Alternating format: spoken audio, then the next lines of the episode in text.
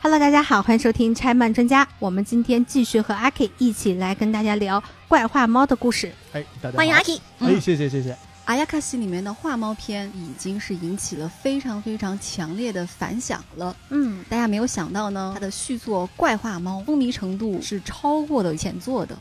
我可以理解。嗯，之前就有说它大概是怎么样的一个设定，嗯和它串五个故事的那个主角，就其是实大妙概郎率和画猫那个故事的方法差不太多。对它的设定依然是刑侦里，对然后它的工具依然是贴膜、天平和除魔剑。对核没真的有变，哎，对对他真的对很像在天桥上的卖药郎哎。对嗯，但是看《怪画猫》的五个故事的时候，大家会明显的感觉到卖药郎和画猫里的卖药郎已经不一样有了。很大的区别了。对，嗯，就是在画猫里边，你感觉它还是一个好像有一点点淡淡的七情六欲的。还还是人的这种概念。对，是，然后到了怪画猫的时候，你已经感觉这个人是一个超然世外的一个我觉得它是一观个者。符号，嗯，嗯，它像一个符号一样。我在看弹幕的时候，有很多人就在说，就是因为经历了画猫里面那么残酷的事件，嗯他其实对人性有了新的认识。嗯就是一种漠视。嗯怪画猫里面之前咱们说了有五个故事嘛，嗯作父童子、海房主、嗯无无脸脸、嗯夜夜夜嗯和画猫。嗯另外的一个一画个一个画猫猫的故事事，我觉得大家看的时候不要跟我一样，就是在心理当中对它完全，就是我是一个习惯在看任何作品的时候，尽量不要去看影评，不要去看介绍，了。嗯，就就是什么都都不要看。我希望我是一种白纸的状态去接触一个作品的。我其实接触它的时候，我是白纸。对，但是我我这种人可能就是会有一个问题啊，就是我个人的问题，就是会在于说，它所有的好处是需要你有一个适应的过程的。呃，需要有一定嗯沉淀的。其实很多就是日本导演他们会追求这种，就是说给你预告片儿，你看，你看完了之后你再看，然后你再看第二遍的时候，就有你感觉看的才是真正的东西。是，嗯，所以当我第一遍看这个作品的时候的第一集，我不是说它不好啊，嗯其实其实回过头你去想，它故事做的非常非常的精巧，嗯但第一集你还处于一个比如说，呃，你习惯于的线性故事描述的一个状态，嗯对然后你还习惯的去想说，它这个地方会不会留一个什么的扣儿，嗯你会用非常惯常的思维去解读这个故事，嗯结果所有东西你你都踩空了。嗯，然后，但这个踩空呢，你不会觉得不爽，你会觉得爽。但是问题就是，你还没明白这个爽点在哪儿，它就结束 了。对，嗯而且因为嗯这个片子吧，它非常多的这种符号学的概念，嗯是他去拿很多东西去指代东西，比如第一嗯期他用门什么的，去他用呃，包括那个老鸨去，呃不是嗯那个老妈妈去、嗯， 去窥探那个房间来代表，嗯嗯嗯对吧？嗯我们去面对子宫嗯这种概念，，它嗯非常多的这种符号的东西。嗯在你一个惯性看东西的思维的时候，你不会这么去想。是的，然后你就会觉得，加上本身它毕竟是一个外国作品，虽然我们跟日本有很多同源的文嗯化的这个基底，但是你还是会有很多你觉得你没有办法在第一时间理解到，就像你说的符号这种对东西。对所以看第一集的时候，我会有点懵，所以我比较推荐的是大家再去看的时候，稍微稍微去了解一下它的整个这个艺术的背景也好，还是说它的故事背景也好，简单了解，我觉得可能会其更实大好家一不用点。了解，你你就就相看第信，二遍不你就就完了相吗信 我特别牛逼，你就信这四个字儿，然后你去看。如果你如果你看着觉得哎不不行不行不行，那再你看一再遍 看一遍， 对，是直到看到你觉得特别牛逼。是，这五个故事，我想问一问你们分别都比较喜欢哪一个呀？ 呃，或我者最对喜哪个印欢象最深海房主，啊对，因为我本身有一定的信仰嘛，然后他嗯讲的是一个和尚的一个放下这么一个故事吧，可以说，哎，还真是啊！嗯，哇，阿 K 总结的很好呀。我是把最后那个总结了。没办法，我不能原谅他。嗯，他他不是说对我也不能原谅他，但是在故事里他自己原谅了自己。 啊，是，嗯，嗯，我们只能这么 说。嗯，嗯， 咬牙切齿的嗯了一声。呃，我就概述一下吧，简单讲讲，其实它的内核其实就是一个和尚，他掩盖了自己的一段往事，嗯这是不是太讲的这个？特别盖。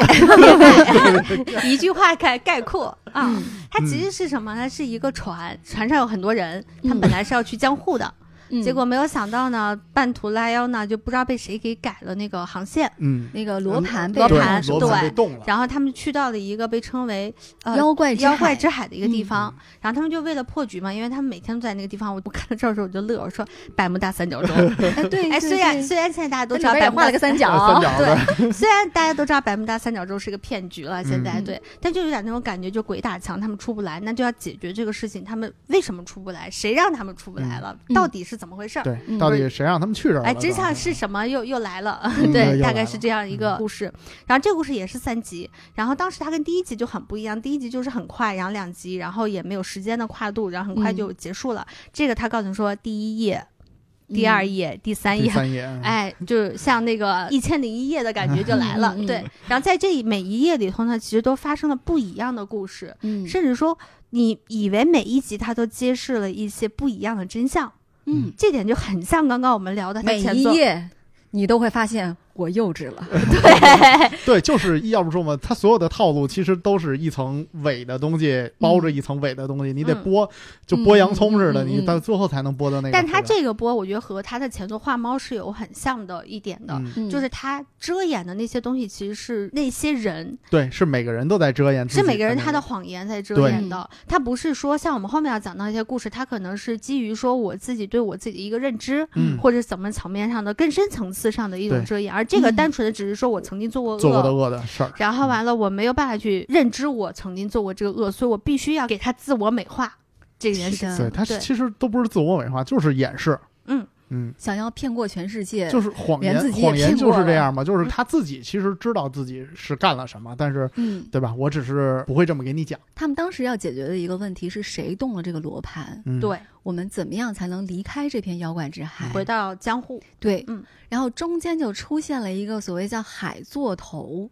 嗯就是像一个鱼怪那样的一个东西，跨着一座不知道从哪儿飞来的一个桥，就来到了他们这个船上，就问他们每一个人：“你最最害害怕的是什么？”如果你要是拒绝回答的话呢，你就得嗝屁；嗯嗯如果你没有说实话的话呢，你可能也会嗝屁，因为他会把你最恐惧的东西放给你，嗯，就是别人看来嗯别就人是看不见。你就在发呆对，但只有是你自就己你就沉浸在那个恐惧当中，然后不可自拔。对，最后我当时看到这集的时候，我觉得这一集已经做的很高级了。嗯嗯非常高级，就是它有点让我觉得他在做七宗罪的那种感觉，就是你恐惧的东西，然后你因为它，你又曾经做过一些什么恶，嗯，就像寂静岭他那个反应的那对种对感觉，对对对，嗯是。然后后你来，就没有想到。反正我觉得我自己幼稚了，我单纯了，他当时问到这个老和尚的时候，对当时说最害怕的是什么？他从小跟自己的妹妹，因为父母双亡嘛，从小跟嗯妹妹一起长大。产生一些不伦之恋。嗯，他十五岁的时候就出家当了和尚，嗯跟妹妹好像就有点对他们分家开了是吧。他这当个时指定当的和是尚这的么这做个的理由也挺扯，一个一方面是就是原来的家要族家对家族要要求，另外一方面他是要斩断他对他妹的不伦之恋的感就情。对他自嗯啊他他对那妹是妹他自产己生了一想的些这点，对就是所我以就他说想，离开这个，就觉得可以斩断。嗯我当时看了之后我就在想，什么你在自欺欺人吗？这就跟那些去戒色吧的人有我什么本来区别？我本来不，我其实本来这个人在这方面没有什么道德感的，就是我骨科我可 以的，但是这种你不能给我装。嗯，后来呢，好像是海上经常会有风浪、帆船啊什么的，嗯于是就要用人柱嗯来。献祭，其实对就是对镇镇住那个地方。是，的，这其实，在我们 的都有我们对，在我们的是的传统文化当中，其实都有。是的嗯把一节木头嗯，中间掏空了以后，把一个人嗯放进去，放进去，然后让他去海上漂，就这么自生自灭。嗯当时是就是这个老和尚，嗯，他本来应该要去做人柱去献祭的，对，嗯最终是他妹妹跟他说：“我我去替吧你去吧。嗯，嗯，这段简直是精彩嗯绝伦呀！对，你就觉得哎呦，真是哎呀，兄就弟是当情深时对兄弟情他深他讲的是兄妹情深，妹妹对真的是为了他，其实老是和尚说谎了。嗯，海座头根本就是这个老和尚的这个意念所幻化出来的。是是他的那是个的，恐惧，他害怕自己干过的丑事被揭穿，所以他嗯幻化出来这个妖怪来来问他配合他演一场 戏，是把别人都骗了。嗯，他那一段他其实讲的是百分之五十的真，百分对之对五十的假。嗯他讲的是很真善美的。但是麦小狼要集齐那个行真理嘛，所以他必须要知道事情的真相是什么。嗯，所以直到最后，这个老头才说了他的真相。那当个时觉得就哥是哥三前途无段量音叠在一起，妹妹说话的声音，她说话的声音，嗯以及她的内心的声音，你就嗯放看那段时候，你觉得莫大的讽刺和啊那震那是撼。后边后边那块儿，就是对，第他二最次后内心嗯说出来的时候，那那块儿而真且的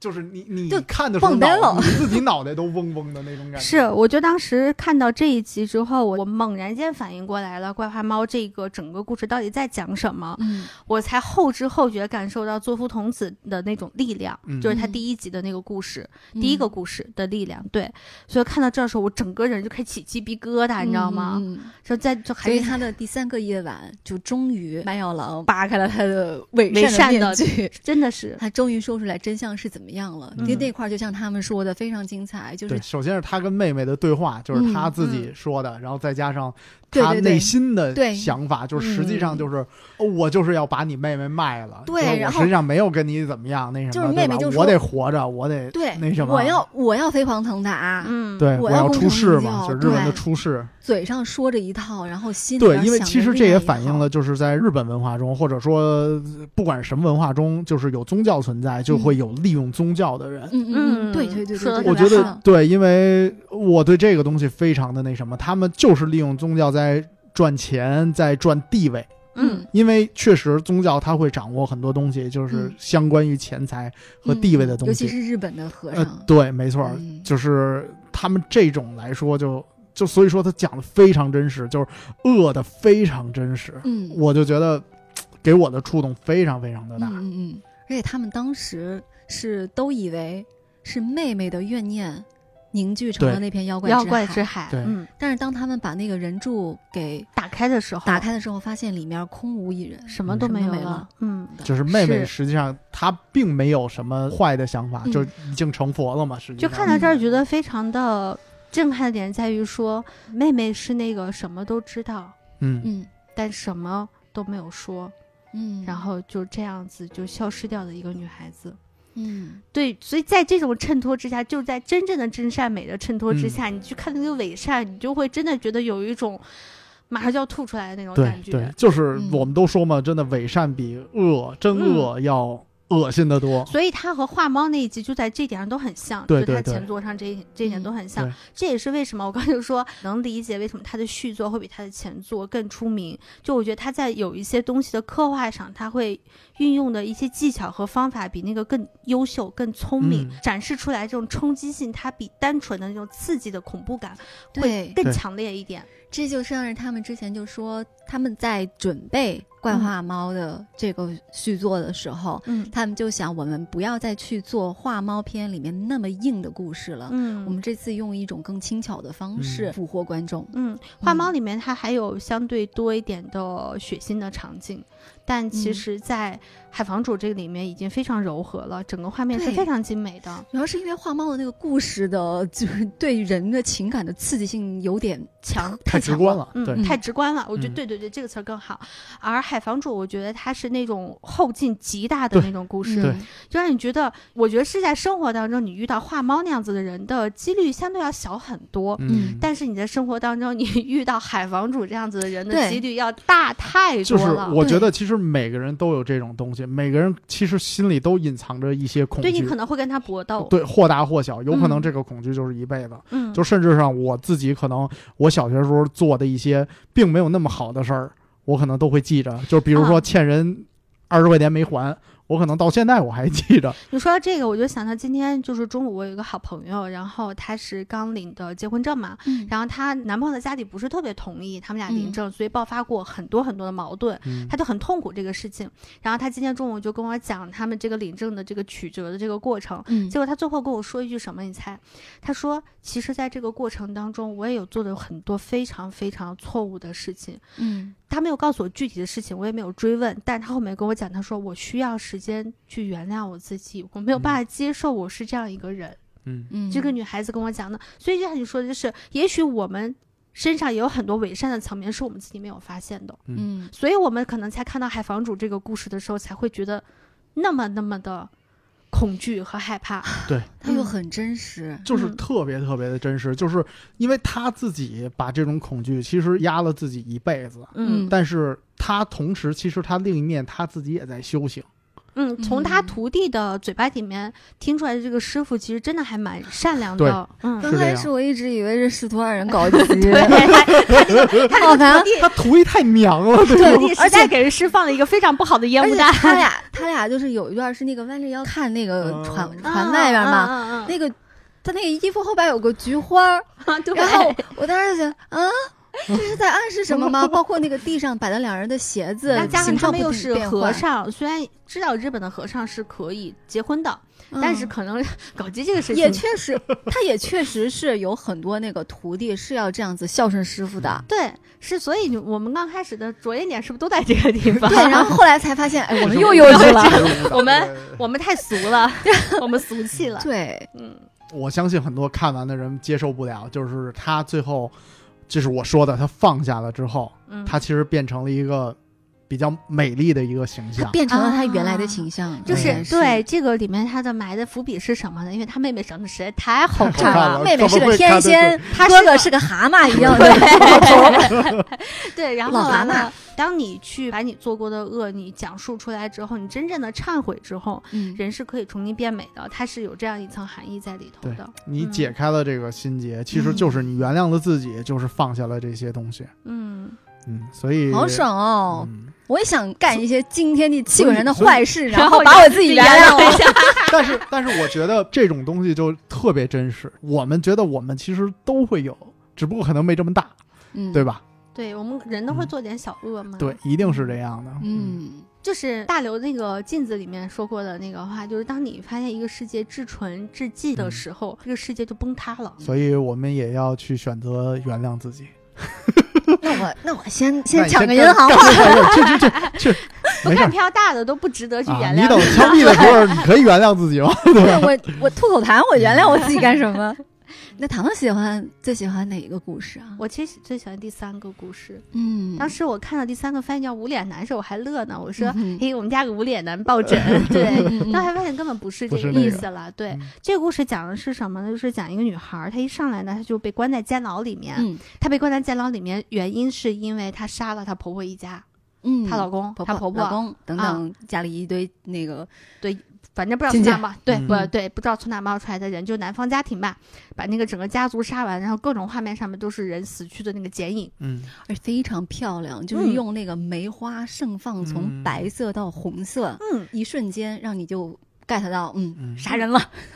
然后这个女孩呢叫阿蝶，嗯，然后她就被抓起来了，然后所有人都唾骂她，然后她表述了一些东西啊，就是没有那么多村民啊什么的，但其实能表述出来就是。大家都很唾弃她，就希望赶紧她被嗯处死。然后这个时候呢，那个卖药郎就出现了，就嗯出现在监牢里头了，也不知道从哪儿出现，反正嗯就突然嗯就嗯出现了，然后就跟她说：“你这个事儿呢，不是你自己干的，嗯，你还记得这个事情吗？如果你是自己干的，你不会是现在这个反应，是。”然后完了，这个女孩呢就坚称的说：“就是她自己干的。”嗯，啊，然后这个时候又出现了一个法力很高强的一个，戴着狐狸面具面具的还是抽着一个烟斗，嗯看起来很潇洒的一 个，很妖媚少的年郎一个少年郎，就很好看，也很帅。然后那个时候就觉得这个时候你会觉得他是在包庇他的情夫，是嗯，对，，然后完了这个人我又呢幼稚了，对，然 后这个妖艳的这个狐狸呢，然后就把这个女孩呢带到了监牢外头，嗯然后他就说我想跟你成亲。然后这女孩呢，就反正说了一大堆的话嘛，然后女孩就觉得说啊，我自己曾经在我自己的夫家受到了那么多的伤害，传统的那些我们能理解到的家暴男也好，或者是那种 PUA 男也好，嗯就是他们对待自己老婆极其不尊重的那些男人，嗯然后他们非常的虐待这个阿蝶，然后这个时候女阿蝶当作为一个女孩子会觉得哦，那我曾经遭受过这些，那有一个人愿意疼爱我，嗯然后对于我来讲，可能就是一个美好的未来。嗯所以她是接受了这个男人的求婚，就这个狐狸男的求婚。嗯然后正在他们举办婚礼的时候呢，麦小狼出现了，嗯然后打破了他的美梦，然后就用他的法术呢，把这个狐狸男那个面具给嗯封起来了。嗯，对然，对，然后这个时候呢，你才意识到，哎，这故事好像不太对劲呢。而且把那个面具封印起来了，好像感觉那个男人也不见嗯 了。对，这个时候就开始揭秘了。那你到底杀没有杀人？你嗯杀人是谁？你为什么杀人？这个狐狸男到底是谁？嗯，这里面的这个物怪他到底是谁，嗯，你都不知道。是，其实这个故事它在前面真的相对有一点点的抽象，嗯它有巨多就他的。特别搞得云里雾里的。对它，我觉得嗯它比作夫童子以及海房主要抽象很多。嗯嗯海房主第二集，即使他没有揭露真相，但他也是在不断的询问其他嗯人你最害怕是什么，他有个明确的一个要表达的主题内容。嗯，这个你就发现在做什么？这干嘛呢？几是集了？你这对，然后他不断地在一些相同的场景里面在跳转，甚嗯至出而现且过、不断的在重复，用不同的形式去重复他在家里边，比如打碎了酒杯，嗯她然后被她老公家骂里她人骂，嗯。嗯然后这个时候呢，就是我已经忘记了卖药郎是怎么去追问他，一步一步去揭开他这个谜题的这个过程啊。嗯嗯，但嗯这个时候他就就展灵示魂拷问吧，一对系列灵魂拷问，通过一系列灵魂拷问，就这个词、嗯哼对，然后就追溯到了这个姑娘在她很小的时候。然后她就被她的妈妈逼着去做一个能够嫁入豪门的大家因闺为他秀，家就属于这种家道中落，好像嗯父亲去也世早了早去世了，嗯，就孤儿寡母的母亲就要那个抚养她长大，嗯因为她长得非常的漂亮。是母亲就想说，那我要把你培养成未来能够嫁入武士家庭的大家闺秀。嗯，你说嫁武士家庭有啥好的呢？那个武士家庭还想嫁别的家庭呢。 然后在这个过程当中，其实不断地在穿插卖药郎在问他，你到底杀的人是谁？就是他杀人的那些人的尸体的剪影，对，一直在这个过程中不断的出现，不断的出而且现。好像一直在变化，嗯，比如一是会儿是在那个树上挂着吊死，对一会儿是好像身上绑了很多的绳子、嗯被勒勒死死，对，就是你一直觉得云里雾里的，在 B 非常站上有很多视频，就是说是最烧脑的一集，不嗯看三遍不明白。但是但是我我我当时就非常悲哀了一下，我我觉得是很悲哀对的我，也非常的悲哀的，就就一下就一秒遍看懂。 秒懂这个这个东西了，我对就我知道他杀的人是谁了。就希望大家不要介意我们的嗯剧透吧。其实这个整个怪话猫就是，就算剧透了，因为有很多人他是一遍、两遍、三遍、四遍不断的再去刷的，嗯对就所以你你剧透了，你看着才有感觉。嗯是否剧透都不重要。嗯嗯嗯，我们就就拆到底。嗯，好好 好，拆到底这个词也说 我们的就好，骂吧。对 啊、我我我绕着讲一下这个话题吧。嗯嗯嗯然后就 我们接着云里 雾里。对，嗯就前两天不是因为这半年吧，其实有很多非常对于女性来讲非常崩溃的社会事件，嗯嗯，我就不能具体去说了。嗯，对，然后但是我觉得大家都知道，所以这个过程当中其实。对我的刺激，我不知道对小山怎么样，嗯其实是非常非常大的。就是它让我回忆起了非常多我生活当中、我的成长过程当中很多被忽略的一些细节。就那天我在转发一条新闻的时候，里面就讲到，就说是在我们国家的某些地方，男性嗯是在被规劝说可以去使用暴力的，使用暴力嗯是件很正确的事情的。嗯然后我的堂哥就给我留了个言，他说他从小没有被这么教化过。我说你相信我，这是家教和地域的问题，他都有，嗯或者说时代的问题。但是我说你可以去想象一下，发生这些让人非常不安的社会事件那些地方的男性，说实话，他们是什么从小到大被教化说过实来话，的？在我们那里这样的事情并不少见，嗯，就是家暴这种事情。然后完了之就哎后，咱们那儿不是有一句谚语吗？什么什么什么打什么的媳妇儿，什么什么活的什么面，就说面就是要活的，媳妇妇儿儿就是是要要打的的，媳妇儿不打不服。嗯嗯这是一句民间的谚语，然后我就跟我哥就表达这个事情，我说我讲这些东西，我转发这篇文章，我并不仅仅在说的是暴力这一件事情。嗯，我说我，你可以回想一个场景啊，这个场景是什么呢？我们大家族就是一些逢年过节，家族要聚会嘛，然后要在家里头做饭吃饭。嗯，然后这个时候呢，从来去被叫洗碗的人，从来的名单里面都没有我的哥哥们。嗯因为我是家里头孙子辈儿最小的一个女孩嘛，但我的妈妈要是做饭的话，我肯定顺理成章的去帮忙。嗯但是我在那一刻，我真的回忆起来，我哥他有帮过他的妈妈洗碗吗？没有，他不会去被做这种规劝。对，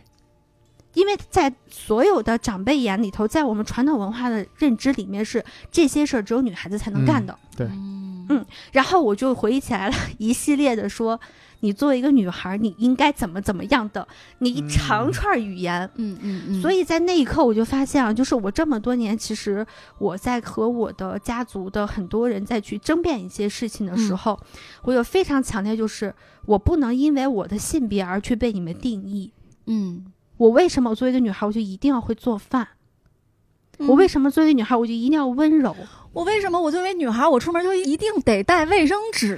对我有同学就说哦过这句 话， Unbelievable 对 没事，我作为一个男性，我的包里也有卫生纸。我真没有。我也没有。对，然后还有什么就是啊，你作为一个女孩儿，你数理化不好是正常的。 哎，我对，很讨厌这种。对，然后你虽然我作为一个数理化女生，嗯你虽然我为什说么的要话是凭实力不好，但是我不承认所有的女孩都不好。是的，对对我不啊是好我是因为我不喜 欢，对我不爱，呃我的智力不我的太高中好。 我的高中同学当时就是因为我们年级组长，然后其实他文科非常好，有语文特别好，嗯然后就是我们年级组长说说就你们这个样儿啊，肯定学不了理科，嗯然后他们就非得跟我们那年级组长较劲，然后嗯去了理科，实际上真的把自己耽误了。嗯，嗯，对，还有很多，比如说我在上班的时候，我曾经帮我领导在整理行李嘛，是个男性领导，但是长我嗯很多很多很多岁，然后就是跟我父母是同龄的，嗯，然后他当时就看我叠衣服的那个，可能叠的确实不如人家商场里面的那个、嗯那些售货员要好，他是很讲究这件事情，他就嗯当时来一句说。你叠衣服叠成这样，你将来怎么嫁人呢？我当时就说领导吗？啊，领导，关你啥事儿啊？没有，就是当时他是以长辈口吻，他是真的在关心我，嗯，但是我的反应就是他没长手吗？对啊，为什么要我给他叠衣服呢？就是我都给你叠了，你还为什么那么多事 儿？不是，就是在他们的概念里面，他们会有一就是个女孩儿就会是标会这准会的那女干这性干那框架嘛，对，是应该是这个样子的。你不是这样的，就是你不对。嗯就是我们家族里面啊， 有一说一，我从小到大被说的，无论男性还是女性啊，说的最多的一一句话就是“你怎么那么强势”。我后来反问他们，我说：“为什么你们会觉得我强势？只是因为我不符合你们传统认知当中的那个女性的一个模板。”我会去跟你们抗争，我会去跟你们反驳，我会去跟你们争吵，我会在你们在家族聚会的时候说这个道菜做的不好吃，反问你们说你们有给你们的媳妇儿做过饭吗？在家族里面没有人像我这样说话，所以你们才会觉得我强势。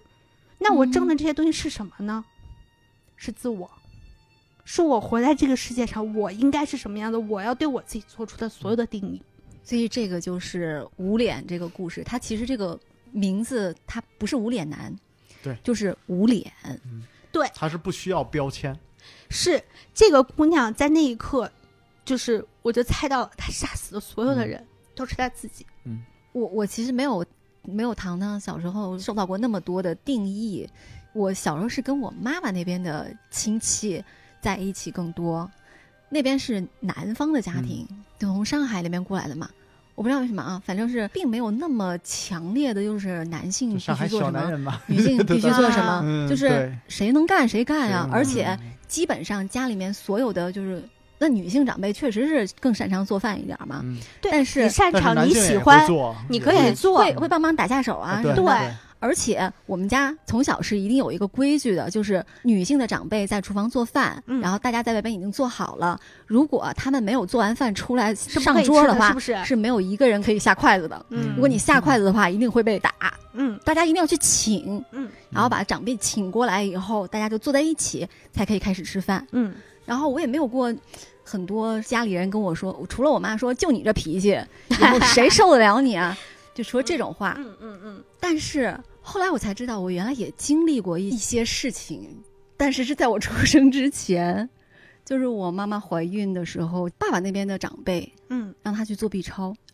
啊去看看，因为我爸爸是最小的儿子，啊，那我们一样。被要求做 B 超，然所以你后上面有很多姐姐是 吗？哥哥全都是外姓，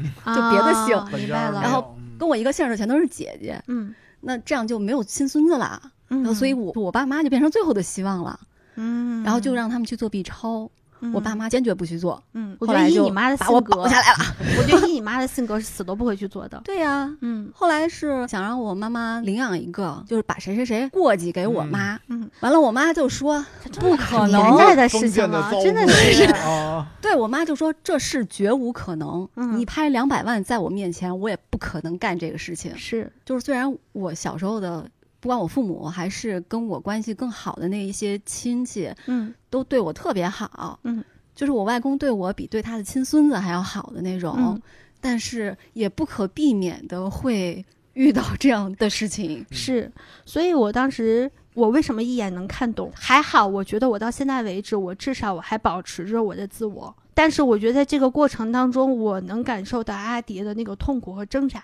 是因为我觉得你要不断的在杀和不杀这个中间你要去捍卫很多很多的东西。他没有办法选择不杀，可能也是跟当时的那个时代背景有关系。对我是说，我在看他的时候，我的内心的想法就是，我很庆幸我保下来了。但是我觉得阿莲是很可悲的，而像阿莲的人一样，无论男的女的，其实都有。它不是一个专门对女性的讲的故事和话题，嗯在这个过程当中，其实有很多人他都对啊在自己的人的一生当中，他根本没有思考过自我是什么。当那个小女孩被母亲说你要好好的学琴棋书画，这样子未来才能嫁到武士豪家门做儿嗯媳妇儿。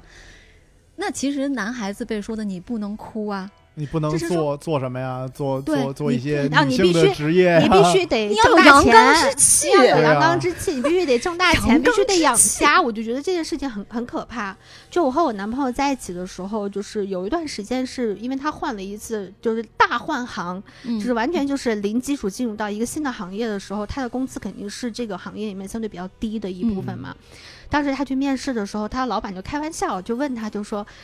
你女朋友的工资比你高，你什么感受啊？”嗯，就我后来跟他有聊过这个话题，我说当时他问你这个话题的时候，你会不会觉得自尊受到伤害？他没有啊，他说因为你就是比我高啊，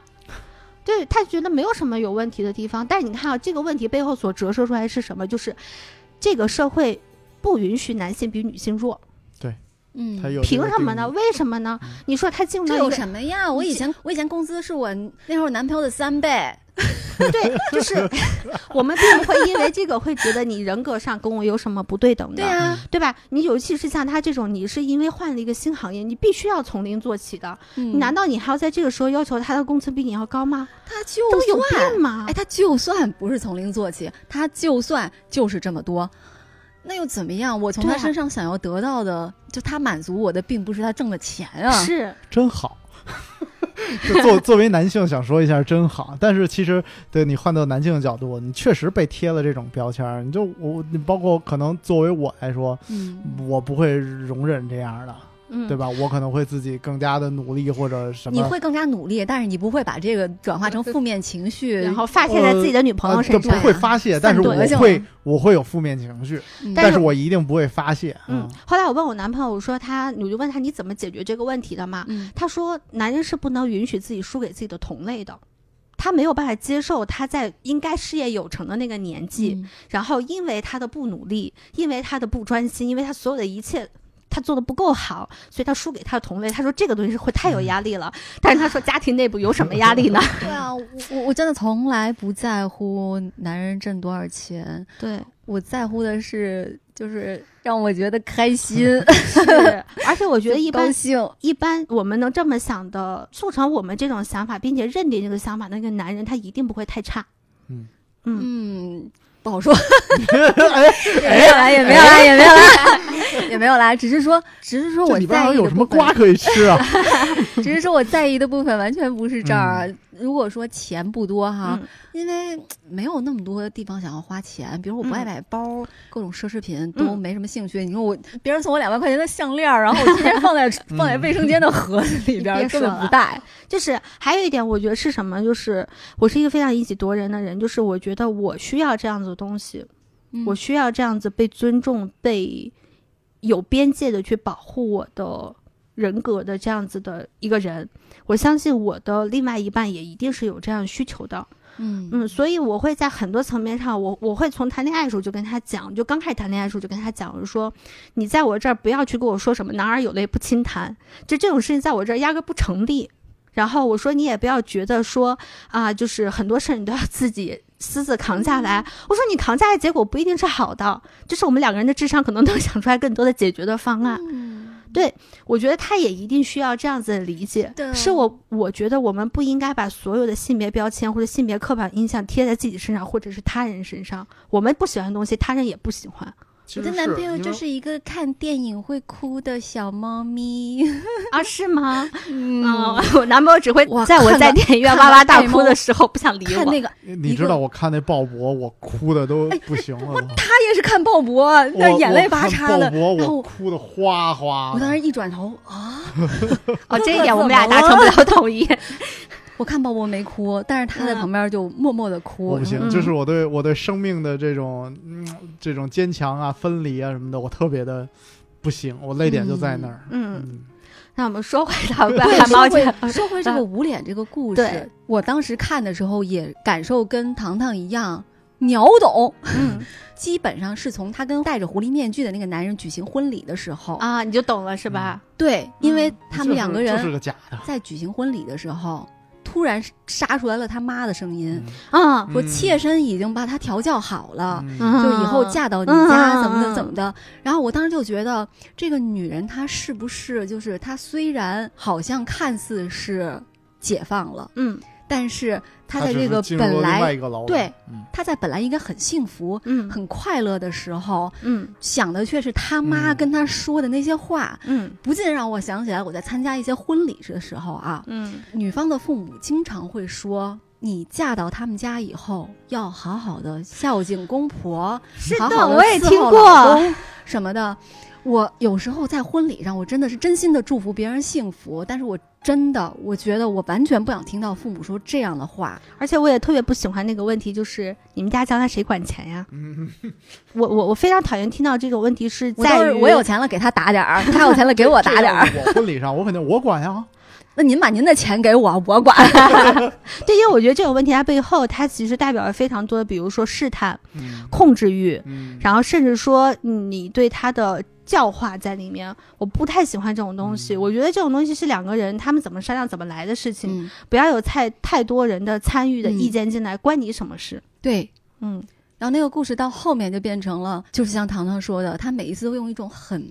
很唯美浪漫的手法去嗯表达，很残去酷的东西。去表现他在每一个时刻是怎么样杀死真正的自己的。嗯就比如坐在那里弹琴的时候，嗯他很想去玩儿，嗯，但是他母亲会跟他说：“你必须在这儿好好学琴。”然后嗯大概类似于就是那个培养出气质啊，怎么怎么的。嗯然后他就只能克制自己，在那儿继续弹琴。不是，但你要是是培养气质，只是为了你学会欣赏一个美学的东西，他要加入豪门，我可以理解。但是你的目的是为了嫁入豪门，我就对。完全不能接受。然后你就能看到那个小女孩，她的身上突然站起来了一个有一点虚的一个灵魂，嗯因为他们家当时那个那个纸门上面全都是日本的传统呃嗯那手种、鞠对手嗯鞠。嗯嗯小球嘛，对，然后这个时候，所有纸门上的手鞠就开始动起来了。嗯你就看一个小女孩在那儿拍球，球，嗯然后像这样的场景出现了好几次，就是她在不同的时间。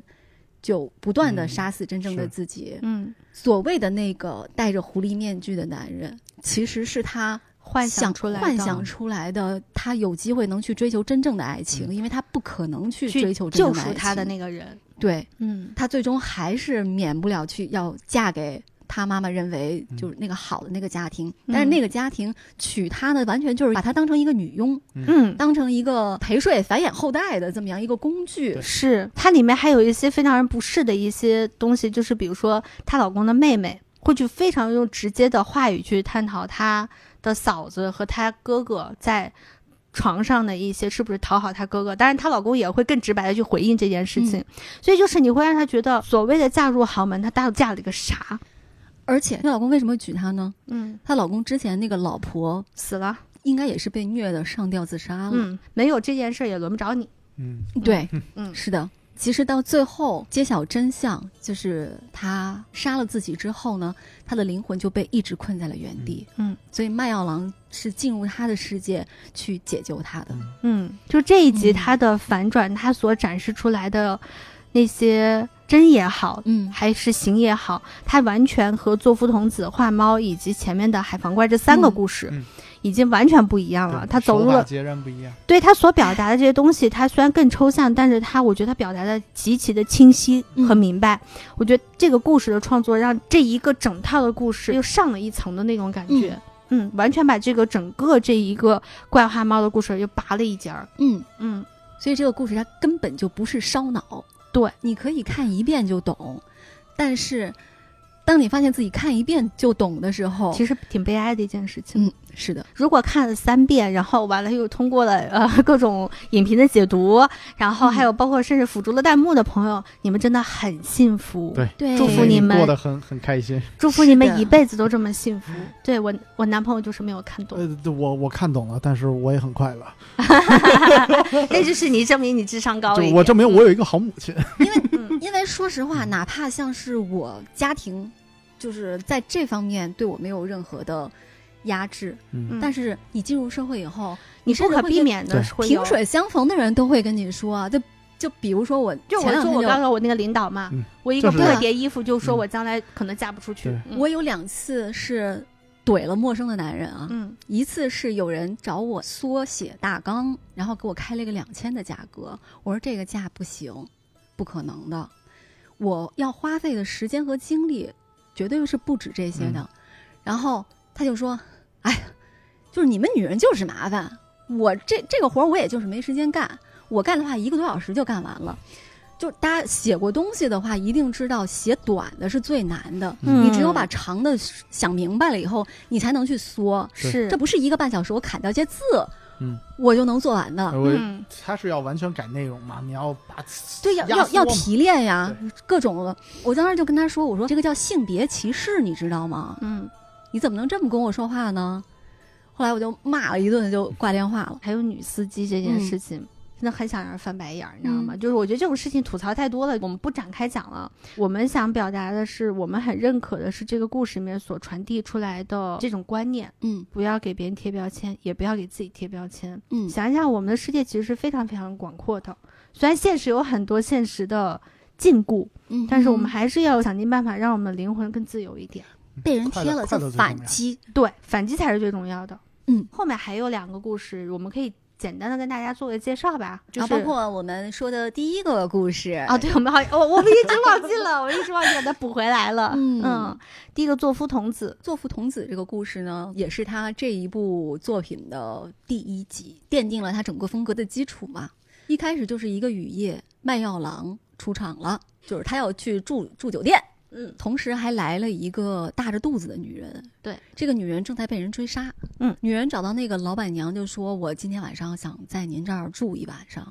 老板娘说我们满房啦，”对，嗯老板娘就是不想沾麻烦嘛。嗯虽然这个女人很漂亮，但是大着肚子，那个时候大着肚子的女人在外边儿瞎晃悠，那一定可能不是什么好事儿。而而且有很多说法到现在都是，就是你要是比如说租房子，在人家家生孩子，可能人家不房干东净，不是很乐意的。而且那个老板娘知道她在被追杀，就觉得很麻烦，嗯嗯就想把她打发走。嗯，但是这个女人就说：“如果你要是赶我走的话，明天早上在你的旅店门口就看到会了我和我孩和子孩子的尸尸体，体。嗯，所以老板娘就没办法，就让伙计把她带到顶楼的那个房间。嗯，但是这时候其实这个老板娘跟那伙计俩人的表情就特别不对，对，明显能感觉到这个房间是问题有事儿对，嗯当然这个房间最后还是有事情的，是真有确实 是有事儿真有事对，要没有事儿的话，这故事讲它干啥呢？对，然后这个女人在上楼梯的这个过程中，一直地上开始出现那种木头做的不倒翁玩偶，她甚至听到了小孩儿的声音。对她就问这个老板娘说：“是这儿是有孩子吗？”老板娘说：“没有。”嗯今天其晚实上他那的个客不倒人翁的形象就更像那种襁褓嘛，嗯嗯，包对裹的那种小感觉 baby，小啊 baby，，对，他就尤其像刚出生的小孩一般长得都不太好看。他他像是就是包裹小孩儿那个样子嘛，嗯然后中嗯间小宝也贝是空着的，嗯对，嗯，就是那个女嗯人，她当天晚上住在了顶楼的房间，遇到了杀手，杀手就跟着来了。但是，正当杀手要杀她的时候，突然被一股神秘的力量就给整玩儿个对整个撕碎了，这儿就出现了一场凶杀案了。嗯老板娘、伙计还有卖药郎都来到了这个房间。嗯，当老板娘她想出去的时候，发现她出不去，这个房间就好像被封印了一样。他们拉开那个纸门，就是嗯还有是无穷还无是尽门的，还是一个个的房间接着，所以他们现在出不去了。要解决这个事情，他们要出去这个问题，对，嗯，然后麦药郎就问这个老板娘说你这这个房间房发生间过啥事儿？：“对，嗯这个房间以前到底是做什么的？”嗯，他之前问过这个老板娘，就是老板娘就说：“哎呀，我都忘了，它就是个旅店。”这个时候，老板娘终于说实话了：“这儿以前是青楼，就是妓院，她是这儿的老鸨。这个房间是当年那些妓女意外怀孕了之后，她在这里要处理那些肚子里的婴儿，就是要给她堕胎。”嗯而且他当时那个画面表现的就是慢慢的变成一个血池，嗯嗯就死了很多很多的孩子。嗯，这个地方的物怪就是那些没有能顺利出生的孩子，婴灵吧，很多很多的小婴儿，它集中在一起。他们想要的其实就是能够有妈妈接纳他们，然后让他们出生一次。嗯，那但是这么多的婴灵，如果都进入那个女人的肚子里的话，就估计也就一尸恩命了吧。是这个时候，你女人肚子里的孩子就保护了她的妈妈，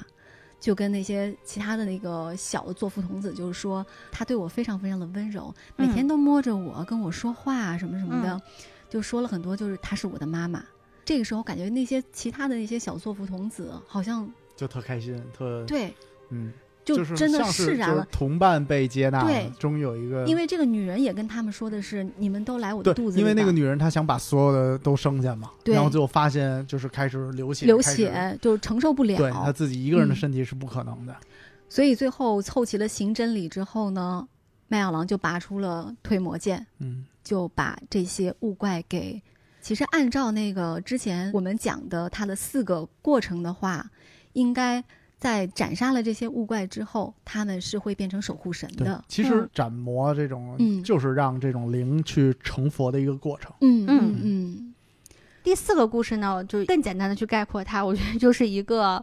呃，想让自己成为传世名香的一个木料香嗯木香沉木香木，然后进行了一系列的作妖的一个过程。，对，我觉得这集我觉得好看的点不在于它是怎么作妖的，嗯我觉得好看点是在于他们是怎么闻香 的，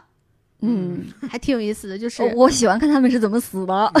啊，我我 花式死啊是亡，吗？啊，对啊，是对，这因为集他真们的死花也式是死只有亡只。有自己看得见嘛。对对对对对对对对嗯对。然后第五个故事呢，我觉得是因为它第跟五我个故事叫画猫嘛，对它嗯跟我们的生活其实太常见了，就是嗯在我们的生命当中，你看过很多这样的故事和报道。嗯，就是它其实讲的是一个想要去追寻真相的调查记者，嗯，在这个过程当中被人给杀害了，嗯然后很多人其实是用各种各样的方式，无论是听到也好，还是目睹到了也好，他被杀害这个过程，嗯但是他们都选择了三缄其口。嗯嗯就特别像剧本杀的那种感觉。呃嗯对，然后在这个过程中，后来他们就进入到了一个地铁，然后结果就这个被杀掉的这个女孩的，算她怨灵吧，应该是。对，对，然后等于是一个一个杀死他们，就是要逼迫他们要说出当年他被杀对死的这个真真相相。嗯大概就是这么样一个故事。就因为这个故事，我觉得它跟我们的现实生活实在贴得太紧密了，嗯，对，嗯，我觉。得没有那么多的，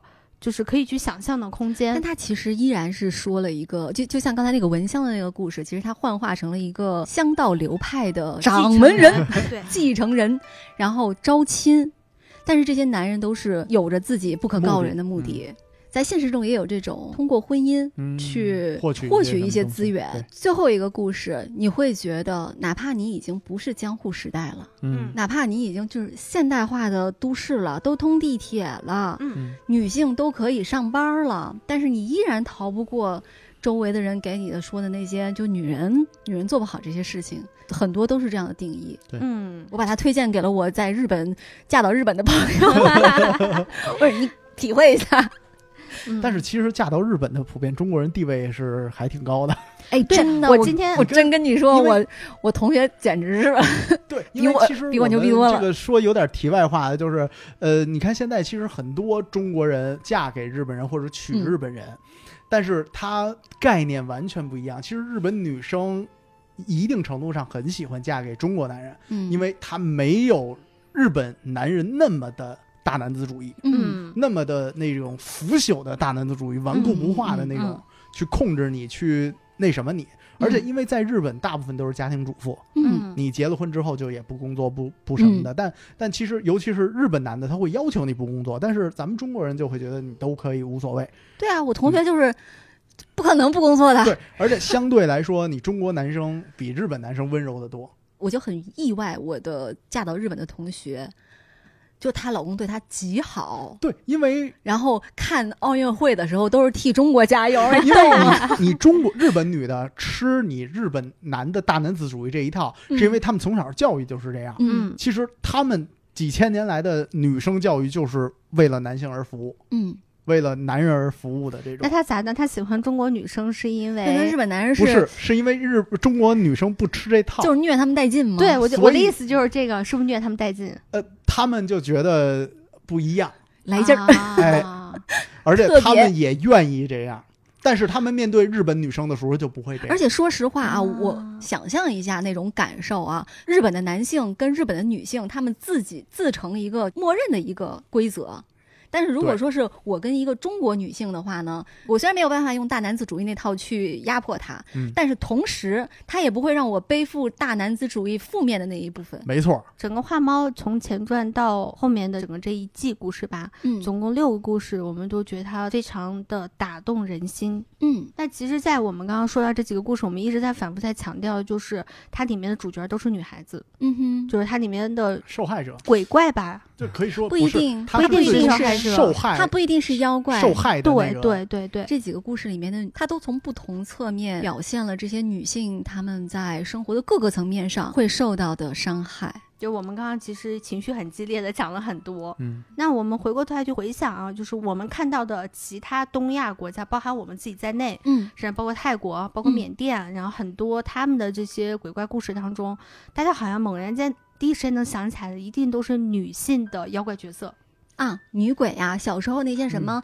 狐仙穿儿着聊啊斋啊， 《聊斋》嗯就港片儿里边儿那种一定要在午夜穿着红衣 服、打着红伞从楼上跳下哎来，然后我要变成厉 鬼，我去报复那些伤害过我的人。嗯，就是在我们的东亚的嗯恐怖文化当中，嗯为什么女性如此的拔得头筹？就是我们的女鬼的数量是绝对压倒性的。我觉得在说这个事情之前，因为我们想讲的是恐怖文化嘛，嗯不光是我们说的怪谈。那我们在讲这个事情之前，我们少少再往回再倒一下哈，就思维上再倒一下，就是恐怖文化我们看的是什么？是恐惧。嗯对吧？其实《怪话猫》这里面其实很多次都点出了，每一集其实都在点出恐惧嗯这件事情。它通过各种各样的方式去唤醒你的各种层面的恐惧。那恐惧到底是什么呢？我也是最近看了一本书，我觉得它讲的特别好，讲故事《中国历史上的巫术与替罪羊》一书当嗯中，作者呢他把恐惧分成了心理层面、精神病学领域和文化。这两个维度，前面两个是一个维度啊，嗯都属于生理层面吧，应该算是。嗯然后第二个，它属于文化维度的。那恐惧，它一般指的意思是指那些令人害怕或者能够令人害怕的东西。嗯，恐惧是对以一定方式构建起来的外部刺激的响应，好有文化的一种定义啊！就是无论是你去触碰了其那实个吓得锅，老子一哆嗦。对，就是无论是因为你怕一个锅烫了，你不敢碰它，你产生了恐惧，还是说你对于社会的教化而产生了恐惧，嗯它其实都属于外部的刺激的我们只我我们其实看一看一些新闻，我们就能感到恐惧 啊，是了，的，是的，是的它涉及的方面是很多的嘛。那恐惧一词看起来是给外来者贴的标签，但是在我们的东亚传统文化当中，不论他们的社会教育背景如何，通常相信世界上存在着令人害怕及危险的事物，因而必须对此类事物采取相应的反应。我们今天所探讨的这些故事当中，对那些被裹挟其中的人们来讲话，也是绝对真实并且极其可怕的。 嗯。嗯，那当人们要面对恐惧的时候，他就必须得寻找到一个解决恐惧的一个方法。嗯就比如说我们在刚才片子里面去提到那些，他可能需要美化自己的行为，嗯然后来逃避所谓的他对于自己行为的那种恐惧。嗯那在这种情况下，他其实是选择了一个替罪羊。我们对个体来讲啊，解决恐惧的方法还是相对比较简单的，但是对于社会群体要解决一个群体性恐惧是比较难的。嗯那在这个过程当中呢，有有时候诉诸暴力是一件不可被避免的事情。对，就暴力是一种掩饰的一个手段，其实，而对谁使用暴力，要使其合法化。嗯，如何使其合法化，它其实就是这个链条里面非常重要的一个环节。那我们回到头上来说，我们想聊的是，我们到底在恐惧什么？我们可能恐惧的是外在的社会层面强加给我们的一些东西，我们也可能恐惧的是我们自己内心的一些未知的东西。人要想解决恐惧这件事情，就必须想出一些方法，比如说我们刚才片子里面讲到的那些可以去美化自己行为的那些伪善的人们，他们用这种方法来解决。那对于一个社会群体来讲的话，或者说对一个社会演变来讲的话，它会更复杂一点。他可能会选择用一些更极端的方式来使他的这些行为合法化，比如说他们对边缘人的压迫。大家非常熟悉的就是西方的猎巫行动，嗯，嗯，对？吧？他们需要哦对他们需要找到一些缘由，去把这件事情给他做了一个解决。那那这些女巫就是解决这些事情的一个替罪羊。那对于我们来讲的话，妈嗯的不杀男巫，对不够弱势嘛，其实就是是的，对，其实不管男女，其实就是这种最底层的，对最底层的这种迫害，嗯对吧？对，而女性在最底层里面来讲，尤其是在我们的古代，当你的力量没有那么强大，甚至这个力量就是单纯的你的拳头力量不够强大的情况之下，你一定是被压迫那一方。所以我们看到的很多我们中国的志怪小说也好，或者东亚的这种呃女鬼 的形象也好，她们可能是妓女，嗯，然后什么有有道德问题的女性，或者是长得丑的，单纯是长得丑的，很贤惠都不行，长是得的丑就是不行。是的，因为他们属于底层当中的底层，他们是可以随意被欺负并且边缘化的人，嗯他们也没有渠道去发出他们的声音，因为他们没有文化，嗯嗯对吧？那个时候没有 扫盲运动，你也没有上过学，对吧？然后我我举一个例子啊，就是在中国的北方有过一个妖怪，它其实最早是神，就是旱魃，嗯哼，然后对这个大家应该都很熟了嘛，就是能是够的带来旱灾的妖怪。那它嗯在曾经的就是史料，汉代史料描述她长的是一个裸体的、秃头的、眼睛长在头顶上的妇人，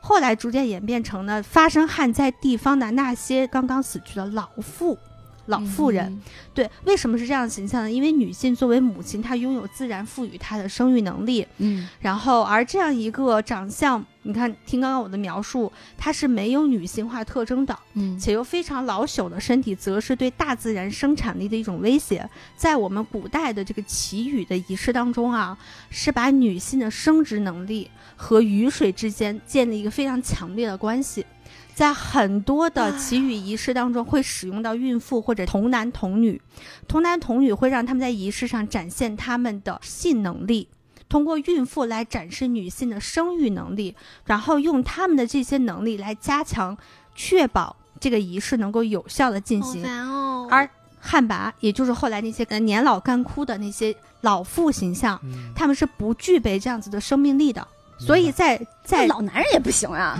在传，但是生孩这个事情在古代就被认为就是女性的事情啊，生育能力是被认认定为只有女性有的呀，对吧？在古代，对他们会觉得这样子干枯老朽的妇女，她能吸走整个地区的生产能力。老他妇就是已妖经魔死化了了，嘛，会把他挖出来鞭尸吗？对，而她不仅鞭尸，还有这，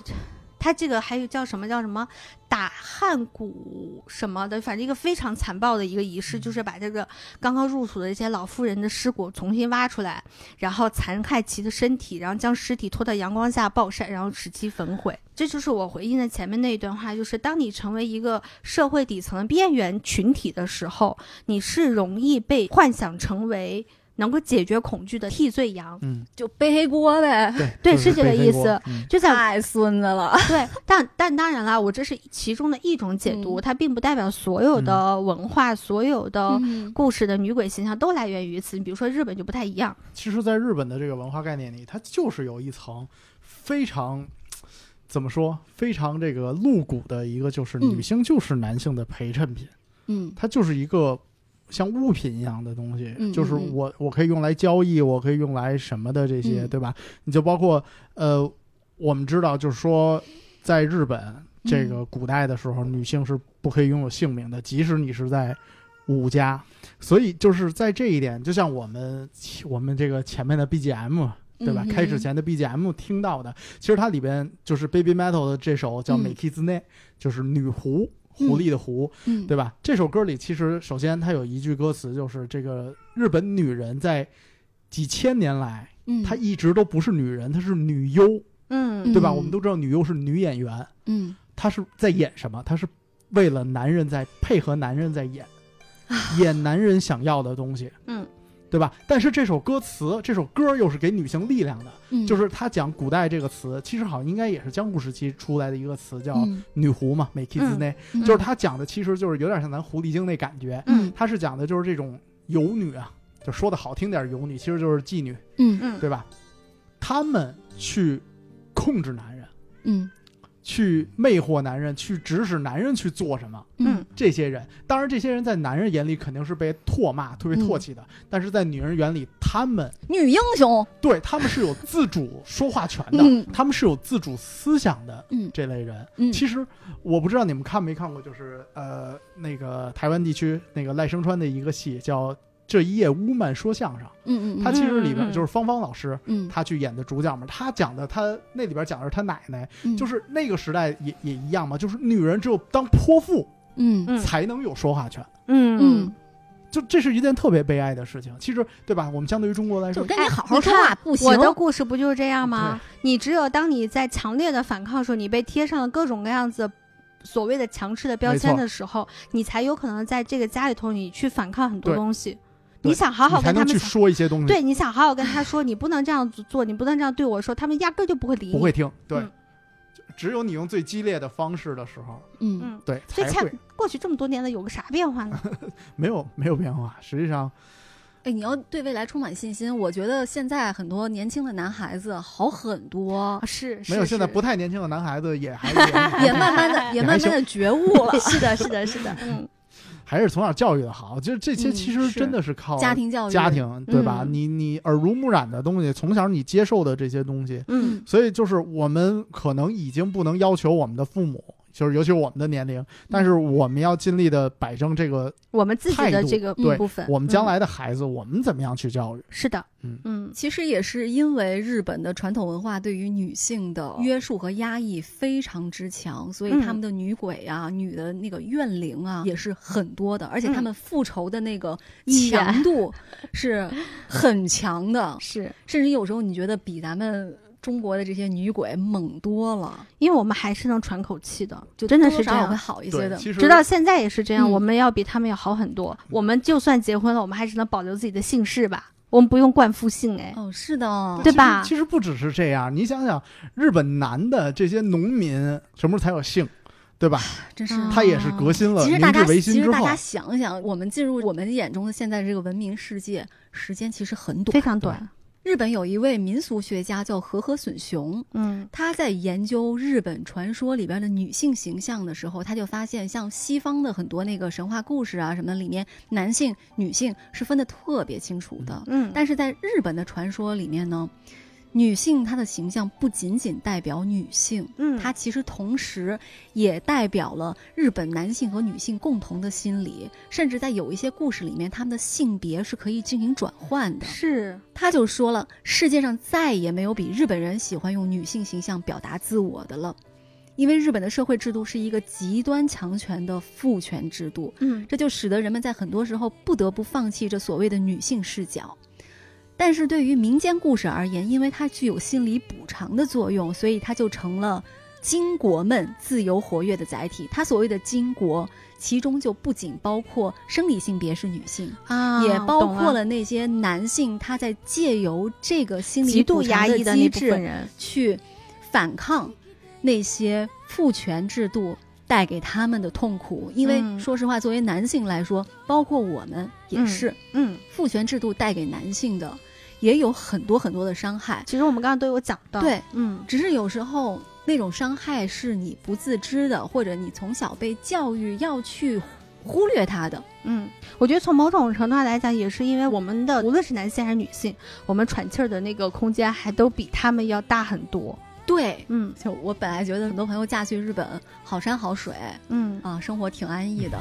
但是他也会说他在日本的时候街上从来不敢大声说一句话，嗯，但是他回国的时候，他一下飞机，感觉就是是脱胎换骨，嗯就大家都是那种吵吵闹闹的嗯你你别说你别说在街上了，你在家里都不敢说话声儿大。啊，对，你即使是那种一户建，但是嗯其实我们都知道，日本这种一户建它隔音效间果，隔非常近，对嗯因为又是它是木质结构，对吧？嗯对这个我在那边生活了五年多，我这 给我压抑坏了。就是嗯嗯你上那边啊，这个旅游、养老其实都还好，你嗯唯独上那边真的工作生活，嗯，你会特别特别压抑。这也是我当年为什么毅然决然必须回来的原 因。嗯所以就其实是感觉日本那些怪谈啊，还有传统的故事里面的女鬼、女妖，之所以那么厉害，可能也是因为他们的压压抑抑比对我们强太多了。这可能是他们的为数不多的能够喘气儿的能渠够道释了。放是的、能是的够发泄的一是个的，是的，途是径的。嗯嗯，那我们总共的这两期节目，嗯我们通过从为什么要聊怪谈，怪谈是什么，然后一路串到了怪话猫，以嗯及到了东亚文化。为什么有这么多的女鬼？嗯， 对，一个非常长的一个逻辑链。其实我们想谈的东西要远远要多于它。嗯，嗯，然后因为我们在做这个前期准备的时候，小婵一直在说，其实啊，还差这个没有写，还差那 个，感觉想说的还没有说到。嗯，所以我们会在后面的怪谈的系列当中，再去逐步的给大家解构，在怪谈这个两个字背后所带来那些让我们无论是站立也好，还是印象深刻也好的那些社会层面、心理层面的那些内容和故事。嗯嗯，哎呀，糖糖总结的真好，真好。你这种夸 奖让我没有办法接下去我讲的话了，这是一个梗是吗？对，嗯，很开心啊，跟大家聊这么样一个故事，然后非常非常推荐大家去看一下《是怪的，嗯花是猫》的，然后六个故事包括它的前传，我觉得在这一块儿我非常感谢 B 站的传片的 UP 主，他们的顺序是把画猫放在了最后一集。对，嗯，如果我要是直接上来看画猫的话，不是说它不好，而是说你的心理观赏的那个过程可能会有非常不一样的感嗯受。对他的那个承受的那个过程，是的，嗯是的，对，所以强烈推荐安利大家去看这个嗯，作品。嗯是的，那我们今天就到这里啦，嗯拜拜拜拜。对对下对期节目再见喽，拜拜。